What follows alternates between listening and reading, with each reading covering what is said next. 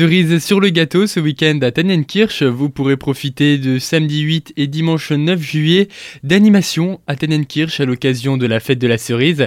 Aujourd'hui je reçois monsieur Jean-Pierre Schramm dans le studio, bonjour. Bonjour. Vous êtes ici donc pour faire le point sur les différentes animations qui sont programmées tout au long de ce week-end. Le week-end commence par la soirée de samedi soir où il y a un petit cortège euh, avec la mise en place du traditionnel sapin.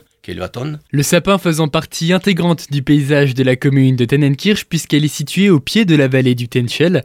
Un sapin est également présent sur le blason du village, de quoi un peu plus encore renforcer cette tradition. Mais pourquoi pas imaginer une cerise? Alors c'est un autre débat.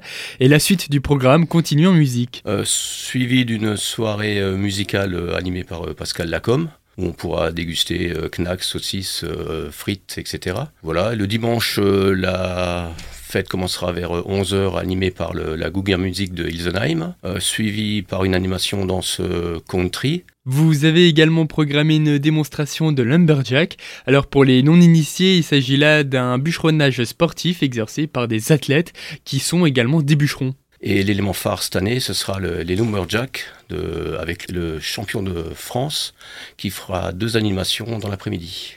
Et cerise sur le gâteau, à l'issue de cet événement, donc dimanche, il sera possible de déguster plusieurs spécialités faites à base donc de cerises.